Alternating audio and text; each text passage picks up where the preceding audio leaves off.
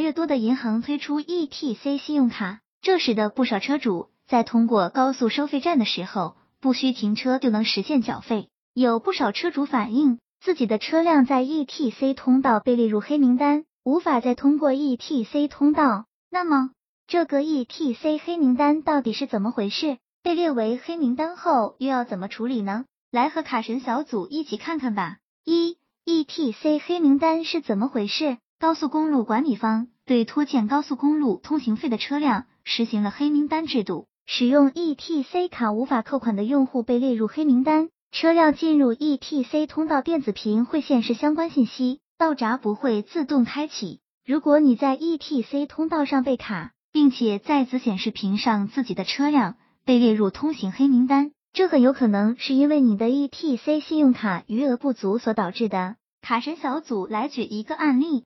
如果你办理了一张银行 ETC 信用卡，该卡的信用额度是五零零零，但是你已经透支了四千九百五十元，而高速 ETC 通道收费是一百元，无法进行扣款，你的车辆就被列入通行黑名单了。有的朋友可能会想，列入黑名单就黑名单，我以后不用这张信用卡就是了。这其实是一种非常错误的想法。一旦你被列入 ETC 黑名单，是不能在全国范围内使用 ETC 的，所以卡神小组建议朋友们最好是尽快处理。二 ETC 进黑名单怎么处理？ETC 进黑名单是很好处理的，只要把欠银行的余额还足就可以了。由于 ETC 暂时还没有主动通知车主是否列入黑名单的服务，所以建议大家在进高速之前，最好是查询一下你的 ETC 信用卡是否有足够的钱来缴高速费。如果钱不够，就赶紧往卡里存钱，不然在 ETC 高速通道被卡可是非常尴尬的事情。